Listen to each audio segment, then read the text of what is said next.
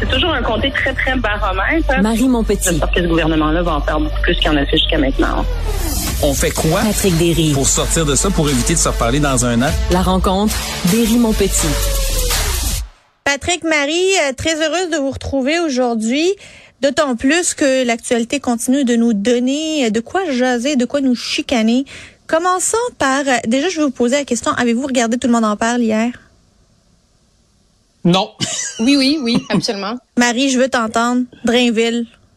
Comment t'as trouvé ça, toi? Euh, égal à lui-même, euh, rien de très surprenant sur euh, sur la place qu'il a pris, mais je pense qu'il devrait peut-être faire attention euh, de rester euh, Si sur ses t'étais dossiers quand il. Guilbeault, euh, euh, Tu réagirais Ouais, comment? mais c'est ça. Je veux dire, euh, non seulement il parle d'un dossier qui n'est pas le sien, mais en plus de ça, la question elle est adressée à sa collègue, qui est la porte-parole du dossier, qui est assise à côté de lui.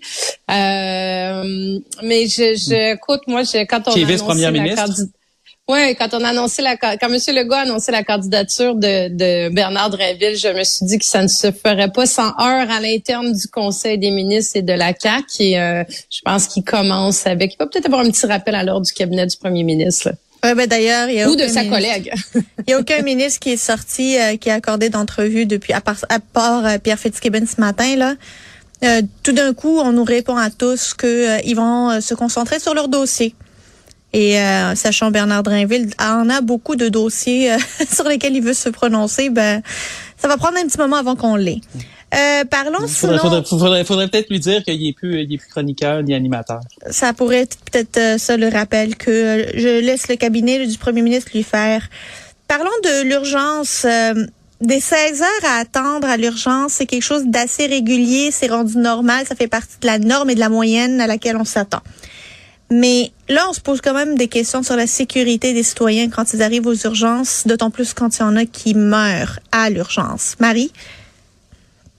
Ouais, ben c'est ça. On a, on, on a vu un cas qui a été rapporté ce matin d'un homme qui s'est présenté à l'urgence, qui malheureusement, comme beaucoup d'autres personnes dans cette situation, après euh, de nombreuses heures d'attente, 16 heures dans son cas, sans voir un médecin, a décidé de quitter l'urgence, de retourner à la maison, est revenu le lendemain et malheureusement est, euh, est décédé parce qu'il n'a pas été pris en charge. Et là, on a les urgentologues, dont le président de l'Association des urgentologues du Québec qui qui euh, qui tire la sonnette d'alarme depuis plusieurs mois déjà.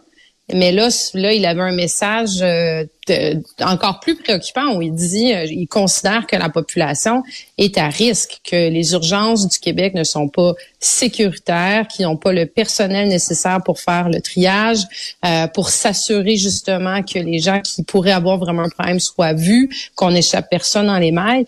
Euh, et ça, c'est euh, c'est extrêmement, euh, c'est extrêmement préoccupant. Là. C'est Ouais, euh, assez particulier, mais Patrick? Ouais, ben c'est parce que tu sais, c'est drôle la semaine passée, on a parlé d'une couple d'histoires d'horreur dans les urgences qui s'était pas dans ce cas-là conclu par des décès, mais euh, on avait dit ça, ça va devenir de moins en moins rare. Juste pour mettre en perspective, quand notre système de santé va bien, il y a à peu près un patient sur dix qui repart après le triage sans avoir vu un médecin. Et euh, c'est en grande partie des, des ce qu'on appelle des P4 et des P5, c'est-à-dire des cas urgents qui auraient dû être vus en clinique, mais il y a aussi des P3 des P2 puis des P1. Là. Des P3, là, ça, c'est une condition qui peut mettre ta vie en danger. Puis 2 puis 1, euh, c'est quelque chose de vraiment très, très grave. Là. Il y en a pas beaucoup, mais il y en a. Et Le là, P étant depuis, pour euh, euh, priorité, hein? Priorité, oui, un, effectivement, puis priorité priorité, 2, c'est- puis bon. priorité 3. C'est ça. Puis même des priorités 1, il y en a pas beaucoup, mais il y en a. C'est des stades du ministère de la Santé. Et euh, là, dans ce cas-ci, depuis depuis euh, le début de l'année, euh, Gilbert Boucher, je l'avais eu en entrevue cet été, il disait c'est environ 1 sur 6, si ma mémoire est bonne. C'est beaucoup plus élevé. Et je rappelle, ces patients-là sont passés au triage. Ils ont vu une infirmière ou, un médecin au triage, c'est un médecin, puis tu sais, donc leur cas été évalué, puis ils repartent quand même. Et euh, c'est vraiment choquant parce que, puis là, tu sais, c'est plate de dire, on l'avait dit, mais on l'avait dit. Ça fait longtemps qu'on le sait que le système de santé au Québec a des difficultés, mais on avait dit cet été, moi je me rappelle d'une déclaration de Dr Boileau qui a dit nos, hôpitaux, notre système de santé est robuste. Je pense que c'est le terme qu'il avait employé, le solide ou robuste. Puis on est capable, pas de problème, on est capable de tout prendre pour les hospitalisations. Et c'était c'était pas vrai. Et c'est pour ça qu'il fallait protéger, parce que chaque patient de plus, chaque soignant de moins, et là, je rappelle, on est juste on est même, octobre est même pas fini. Là, c'est c'est rien comparé de ce qui s'en vient. Puis faut pas oublier que c'est pas juste le manque de personnel, c'est chaque fois qu'il y a de la pression qui s'ajoute, Mm. il y a des gens qui décrochent, sont en surmenage. À un moment donné, après quatre, cinq quarts de travail euh, de, de Ouais, ça TS, commence à être euh, trop TSO. et- Et là, ils Ah, si décident. tu me permets, fini. Patrick, tu sais, on Ouais. voit ce matin qu'il y a des urgences qui sont encore à 200% de taux d'occupation. Euh, et là, il y a de plus en plus d'urgentologues qui prennent la parole publiquement en disant on est dans une situation où le, le nombre de cas justement qui entrent est trop nombreux. C'est la période de la grippe, euh, des, des, des infections respiratoires et compagnie. Mais je regardais la réaction du cabinet des ministres. Je pense que c'est ce qui me choque le plus dans la situation. Puis je vous la lis là, qui dit euh, avec les changements que nous faisons, nous allons rendre le réseau plus solide dans les années à venir. Et c'est dit avec, euh, tu sais, c'est comme c'est ça la réponse qui est faite, la réponse laconique euh, suite au décès Ouais. euh, d'un homme dans une urgence où, où des médecins disent cet homme-là n'aurait pas dû décéder. Il, n'aurait- il aurait dû être pris en charge adéquatement. On n'a pas été capable, on a failli à la tâche comme réseau de la santé. Et la réponse du cabinet du ministre, c'est de dire pas d'inquiétude, Madame la Marquise, dans une couple d'années, ça va être réglé. Les urgentologues disent non, non, ben, c'est là, là, c'est aujourd'hui là qu'on a un problème. Là. Non, c'est ça. Et, et c'est, je veux rappeler que c'est pas anecdotique, hein, parce que il y a des gens déjà qui meurent sur les listes d'attente, sur des chirurgies. C'est des choses qui arrivent de façon régulière. On n'entend pas toujours parler, mais des fois ça sort dans les médias de temps en temps. Et le, le sentiment d'urgence qui devrait être là, là, sans faire de mauvais jeu de mots, il est pas là. Là, ça devrait être, écoutez, là, là, faut qu'on remonte notre jeu. Tout le monde, même ceux qui sont plus jeunes pour qui c'est abstrait, là, c'est plate. Il y a la COVID, il y a des d'autres virus respiratoires, dont, le VRS, qui est très dommageable, qui envoie des enfants. Aussi, on sait Sainte-Justine est débordée. Là, là, là, ça serait peut-être le temps de mettre des masques, d'arrêter de dire que les N95 sont pas bons. On va faire un effort, un effort, tu sais, on comprend, on trouve pas ça super tripant, là, mais c'est soit ça, soit on va avoir beaucoup, beaucoup Ouais, mais on de peut pas, problèmes. on peut pas en régler non plus le, le problème de notre système de santé et nos urgences à coup de masque puis de N95. Là, tu sais, il y a un certain Ben, moment. ouais, attention, c'est parce que ce Ben, non, on réglera pas quand tout, mais même, c'est- un peu quand même. Oui, parce que L'idée, là, il faut l'idée, comprendre. Ouais, si tu me permets, Patrick, c'est en ce moment, puis c'est Oui. exactement là-dessus que les médecins sortent ce matin. C'est une adéquation. On manque de personnel. Si on peut pas ajouter du monde, il faut qu'il y ait moins de monde qui rentre à l'urgence. Si tu veux moins de monde à l'urgence, il faut que tu aies moins de monde qui rentre, entre autres pour des cas justement de virus respiratoires. Puis ça, les liens sont faits euh, mondialement, à l'international, sont faits ici. Plus tu as de congestion dans les urgences, plus tu as de décès dans les urgences. Oui, mais Donc là, il y a un enjeu c'est quoi de le, c'est un de demander à la à population de re- reporter leur masque de manière obligatoire? Tu sais, tu- Moi, moi, je, je pense qu'on devrait, tu sais, là, est-ce que le, le poli- moi, je pense que c'était une erreur de l'enlever à plusieurs endroits, c'est-à-dire qu'on était allé trop loin dans des mesures inutiles comme le couvre-feu, puis même, euh, le, le, le masque à l'extérieur, parce que il y avait des, il y avait des affaires qui n'avaient pas d'allure, là, le, pas le masque à l'extérieur, mais on avait empêché les gens de se voir dans le parc. Là, faudrait revenir pour dire, écoutez, les pharmacies, je pense que c'est un minimum. Les écoles, là, même si les pédiatres, il y en a qui ont peur, c'est pas vrai, c'est pas prouvé que c'est nuisible, mais on sait que les enfants, c'est des vecteurs de contagion, puis les écoles sont des lieux de contagion aussi. Et on sait aussi que il y a beaucoup de contamination à l'hôpital aussi, parce que les masques sont pas toujours, c'est pas toujours les bons masques, ils sont pas toujours portés. La ventilation, on s'en occupe pas. Il y a beaucoup de gens qui contractent des virus à l'hôpital, ça, on, l'ou- on l'oublie, la, Ouais. la charge que ça a sur le système de santé. Les soignants qui tombent Ouais, mais malades ça peut pas toujours hein, être sur la population. euh, c'est, euh, ça peut pas toujours être la population qui Ben, doit venir écoute, donner un ça coup va de main. péter parce que oui, mais on est tous dans le bain, Yasmine. Ben, c'est quoi la On est tous solution, dans le bain. d'abord? C'est quoi la système- solution? C'est parce que le monde va décrocher, vont juste complètement Ok, oui, mais décrocher les- à chaque fois qu'on leur Oui, dit, ben, c'est parce qu'on est toujours à minuit moins une, puis là, c'est à vous de faire un autre effort. Ah non. Euh, Non, on serait bien le- les le- seuls, la le- le- population à travers le monde, nous puis la Chine, à devoir porter des masques pour aller encore. La euh, question qui est peu. dans la balance, Excuse- Excuse-moi, Marie, à mais dans des pays d'Asie, au Japon, par exemple, là, le port du masque est très largement diffusé dans la Ouais, mais c'est population. culturel. parce que, Ça, c'est donné- bien avant la pandémie. Oui, mais on peut Est-ce qu'on est culturellement moins intelligent que les Japonais? Ou à un moment donné, c'est peut-être le leadership politique qui a fait défaut pour dire, écoutez, là, on se veut être une société solidaire. On veut s'occuper de nos plus vieux puis de nos plus vulnérables. On veut s'occuper de nos soignants, de notre système de santé. C'est en train de s'écrouler. C'est en train de s'écrouler Portez donc un masque, puis on va trouver pas, une autre raison pour la prochaine fois que vous mettiez encore du du vôtre pour pouvoir sauver ce ministère-là. Puis euh, on va dire qu'on a bien fait, puis qu'on a bien euh, sorti de la crise parce qu'on vous a imposé des masques. Puisque Ben, on ne s'entend pas, parlons donc de super ministre Fitzgibbon qui lui qui lui, il s'entend avec lui-même. Lui, il s'entend avec lui-même, il est cohérent avec lui-même. Puis, euh, ben, ça continue. Les, les questions qui sortent sur les potentielles apparences de conflits d'intérêts, ça n'a pas l'air à le déranger. Quel conflit? je vais rappeler les faits rapidement. Il y a eu 50 millions qui ont été investis par le ministère, euh, puis par, euh, par le gouvernement et par Investissement Québec, moitié-moitié environ. Ça, ça donne que M. Fitzgibbon était administrateur de Lumen Pulse dans le passé. Euh, ça, ça donne que l'entreprise était déficitaire, donc pas nécessairement un bon investissement. Puis ça, ça donne que le gouvernement a oublié de l'annoncer. Fait que hmm, ça paraît pas bien. Marie? Ben, je pense que la liste, tu vois, ça peut-être qu'on, c'est ça, la liste des conflits d'intérêts euh, apparents ou vérifiés euh, commence à, et les enjeux d'éthique autour du ministre Fitzgibbon commencent à être vraiment longues. Puis, euh, je sais pas si on a collectivement la mémoire euh, courte, mais tu sais, il y a un an, à peine, le ministre Fitzgibbon a quand même été a dû se retirer du Conseil des ministres. Et je vous rappelle que la commissaire à l'éthique euh, de l'Assemblée nationale avait fait maintes rapports qui blâment là, Monsieur euh, Fitzgibbon au niveau de la déontologie, au niveau de l'éthique, mais dans son dans son rapport, avait un, dans un de ses rapports a même suggéré que Pierre Fitzgibbon euh, ne puisse pas siéger à l'Assemblée nationale. Mais lui, il voit pas de problème, Marie. Vu, là. Ah non, mais lui, il voit pas de problème. Je comprends, mais il voit jamais de problème. Et de toute évidence, son premier ministre non plus. Mais moi, je vais mm. citer son collègue, son nouveau collègue Bernard Drinville qui disait en 2020 à la radio, dans un des premiers enjeux d'éthique qu'il y a eu entourant euh, son collègue Pierre Fitzgibbon, son nouveau collègue Pierre Fitzgibbon, il disait, t'es en politique, bonhomme, il y a des règles qui s'appliquent, respecte les règles, si tu veux pas les respecter, retourne donc chez vous. Donc, je me demande bien au Conseil des ministres cette semaine ce que Bernard aura à dire ou à la radio ce qu'il aura à dire sur son sur un autre apparent conflit d'intérêts. Non, là, ils lui ont mis du masking tape. Là, ils veulent pas l'entendre. Mais on va écouter, on va écouter un extrait de Pierre Fitzgibbon ce matin qui était au micro de Philippe Vincent Foisy exactement sur cette question-là. C'est facile de porter critique quand on n'est pas dedans. J'ai été membre du conseil d'administration de plusieurs sociétés publiques, de la Caisse des dépôts.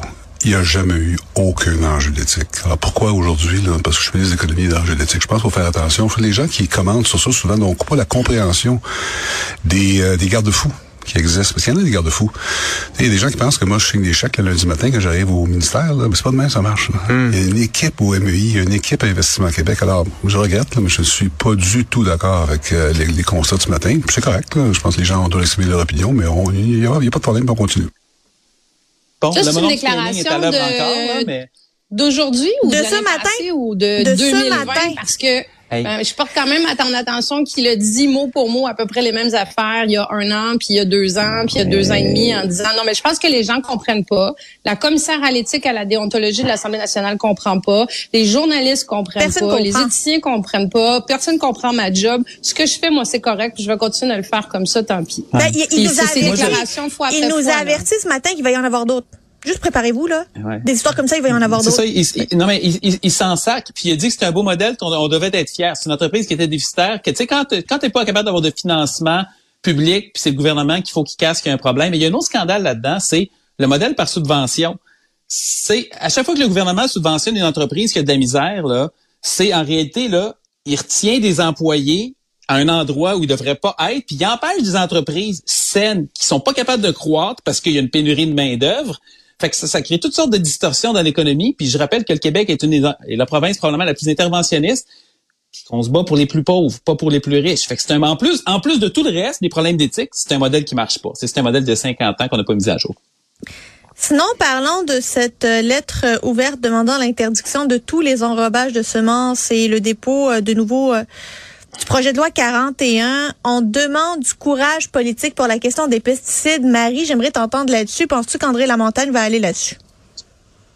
Ben écoute, deux choses ce matin. Euh, lettre ouverte, effectivement, ce matin, puis dans les derniers jours, là, lettre ouverte de plusieurs organismes qui demandent que le projet de loi qui avait été déposé par le ministre de l'Agriculture à la fin de la session passée, donc euh, qui a juste été déposé un peu in extrémiste, alors que ça fait quatre ans que le dossier des pesticides est dans l'air. On s'appellera euh, Louis Robert, le lanceur d'alerte qui avait été renvoyé, remercié, réintégré. Bon, à la dernière minute, à la fin de la session, le ministre de l'Agriculture a déposé un projet de loi qui est mort au, feuilleton.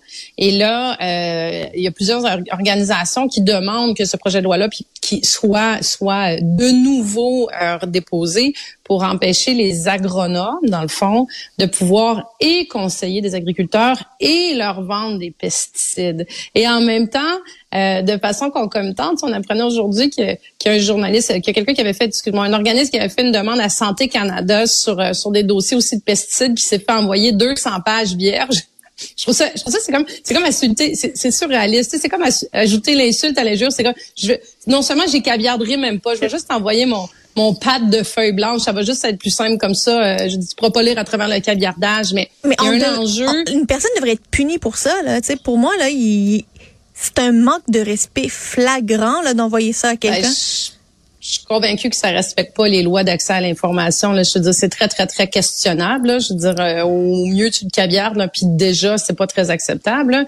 Mais tout ça pour dire que il y a des choses qui ont été faites au niveau des, il y a des interdictions qui ont été faites en 2017 sur euh, l'utilisation des pesticides, les néocotinoïdes entre, autres, euh, ce qu'on appelle les tueurs de pollinisateurs. Tu sais, ça a des enjeux sur notre santé, ça a des enjeux sur la biodiversité. Mais ce qu'on se rend compte, c'est que le, le quand tu interdis quelque chose, les gens le remplacent par d'autres pesticides. Et là, en ce moment, on se rend compte qu'il y a d'autres pesticides qui sont utilisés, euh, qui sont utilisés à titre préventif de façon pas utile non plus. Ça se ramasse dans notre nourriture à tous et chacun euh, justement, c'est dans les cours d'eau un peu partout au Québec. Je pense qu'on a besoin d'avoir un ministre qui est très, très, très proactif là-dessus. On l'a pas beaucoup vu dans les quatre dernières années, justement. on l'a entendu parler de la question des pesticides, mais je peux pas dire qu'il a été très actif là-dessus.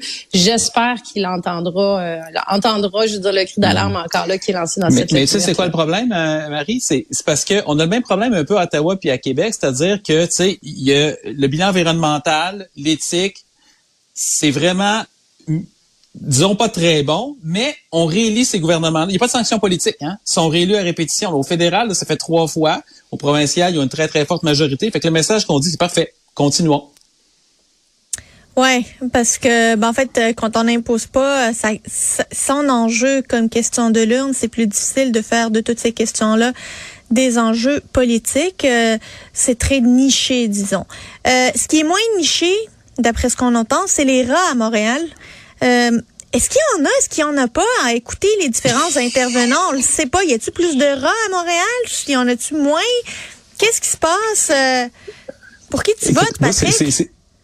Écoute, moi, moi, je trouve ça fantastique, la, la, la, bullshit de la communication publique, des fois la communication officielle, qui consiste essentiellement à dire il n'y a pas de problème, circulez, tout va bien, revenez plus, plus tard. Là, tu as des entreprises d'extermination, euh, de, de, de, de, bestioles nuisibles qui disent, écoutez, on se dirige vers une catastrophe comme à New York, on en a quatre fois plus d'appels que pendant les années précédentes. Ça représente maintenant les trois quarts de notre travail. Avant, c'était 30 à 40 Là, Ça, c'est différentes sources, le MAE, notamment une autre centrale d'extermination. Euh, on dit dans les deux, on dit aussi que c'est pire au quartier chinois. Il y a quelqu'un qui le constate, qui fait des interventions là. Et la réponse de la ville nous n'avons pas de problématiques récurrentes dans ce secteur de l'arrondissement en salubrité des logements. Pouf!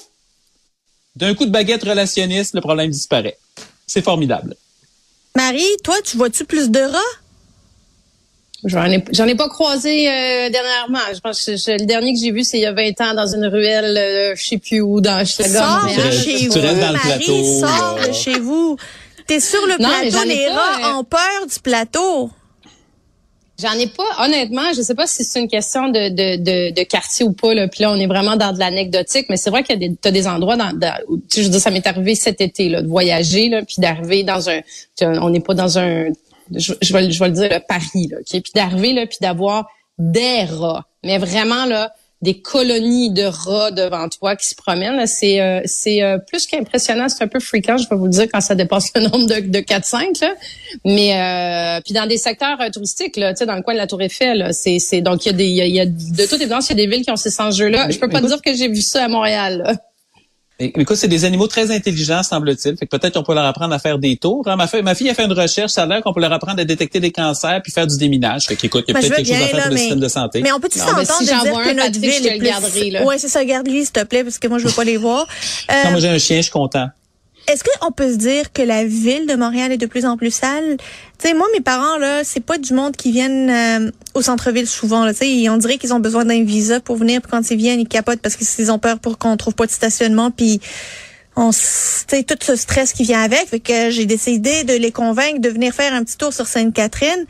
Puis le choc qu'ils ont eu, parce que eux, pour eux, Sainte-Catherine, c'est ce qu'ils ce qu'ils sont habitués de voir, une belle rue piétonne où le monde marche, où le monde magasine, mais c'était une rue où il y avait que des sacs de poubelle et que ça puait marcher sur Sainte-Catherine. Et ils m'ont fait prendre... euh, je me suis rendu compte que, en effet, Montréal est devenue une ville sale, dégueulasse. Est-ce que vous le voyez? C'est, dur à juger. Tu je suis pas assez sorti puis revenu, tu pour mesurer l'écart entre les deux. là, mais tu il y a peut-être un lien à faire avec un paquet de choses dans le sens où on dit tout le temps, ah, le gouvernement va s'en occuper, le gouvernement va s'en occuper, quelqu'un d'autre va s'en occuper. Puis si je pense à un épisode des Simpsons justement où c'était présenté comme euh, commissaire aux, aux déchets, puis il a dit, ah, le slogan c'était quelqu'un d'autre pourrait le faire. Puis on a un peu cette mentalité-là. Puis je suis pas en train de dire tu qu'il faudrait enlever ces interventions publiques-là, mais et, on regarde tout le temps vers, tu sais, le pouvoir qui est en haut, puis il y a peut-être quelque chose à revoir. Il y a des sociétés qui fonctionnent un peu plus sur le mode collectif, notamment en Asie, des sociétés très libérales pourtant, mais euh, il y a peut-être un examen de conscience collectif à faire ici. On va attendre de voir le, dé- le, le- la conclusion des autorités publiques. Est-ce qu'on a un problème de rat ou pas pour le moment? Ben, faites attention à vous. Puis si quelqu'un trouve un rat, regardez-le à Patrick Derry. Sa fille, elle aime ça. Bonne Non. journée. on, va- on va l'amener en classe. Bye, Bye. à demain.